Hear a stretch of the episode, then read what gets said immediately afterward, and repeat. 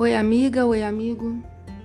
Hoje vou dar continuidade à leitura bíblica no livro de Ezequiel. Vem comigo? Ezequiel, capítulo 14. Nova tradução na linguagem de hoje. Alguns líderes israelitas vieram me perguntar qual era a vontade do Senhor.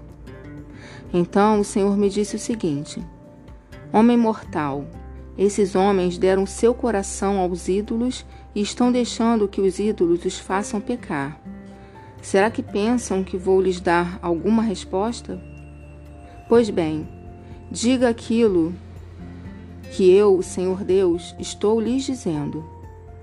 Todo israelita que sente no coração a vontade de adorar ídolos, que está permitindo que eles o façam pecar e que vai consultar um profeta, receberá a minha resposta.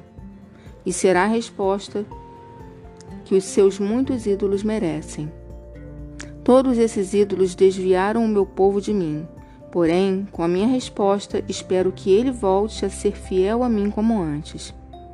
Por isso, diga aos israelitas que eu, Senhor Deus, estou dizendo o seguinte: arrependam-se e abandonem os seus ídolos nojentos.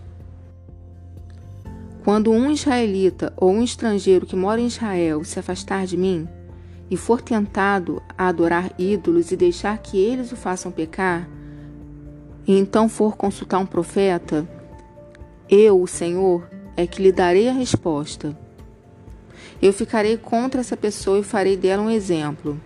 Eu a arrancarei do meio do meu povo e assim todos ficarão sabendo que eu sou o Senhor. Se um profeta for enganado e der uma resposta falsa, fui eu, o Senhor, quem o enganou. Eu o tirarei do meio do povo de Israel. Tanto o profeta como aquele que o consultar receberão o mesmo castigo. Farei isso para evitar que os israelitas me abandonem e se manchem com seus pecados. Eles serão meu povo e eu serei o Deus deles. Eu, Senhor Deus, falei. O Senhor me disse o seguinte: Homem mortal, se uma nação pecar e for infiel a mim, eu levantarei a mão contra ela e destruirei os seus depósitos de alimentos. Farei com que haja fome para matar gente e animais. Mesmo que Noé, Danel e Jó estivessem vivendo ali, a honestidade desses três homens salvaria apenas a vida deles.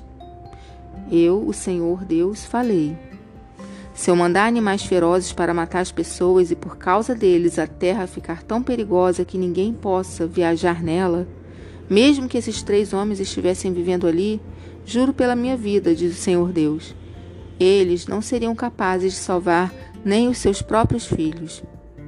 Eles salvariam somente a sua própria vida e a terra viraria um deserto. Se eu mandar esse país guerra e armas destruidoras para acabar com pessoas e animais, mesmo que esses três homens estivessem vivendo ali, juro pela minha vida, diz o Senhor Deus, eles não seriam capazes de salvar nem os seus próprios filhos, mas apenas a sua própria vida. Se eu mandar uma epidemia a esse país e derramar a minha ira sobre a terra para tirar muitas vidas, matando gente e animais, mesmo que Noé, Daniel e Jó estivessem vivendo ali, juro pela minha vida, diz o Senhor Deus, eles não seriam capazes de salvar nem os seus próprios filhos. A honestidade deles salvaria apenas a sua própria vida.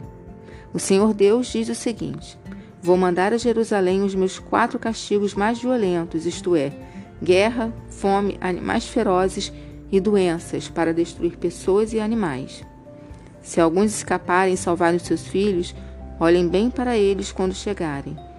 Vocês verão como eles são maus e se convencerão de que o castigo que estou dando a Jerusalém é merecido.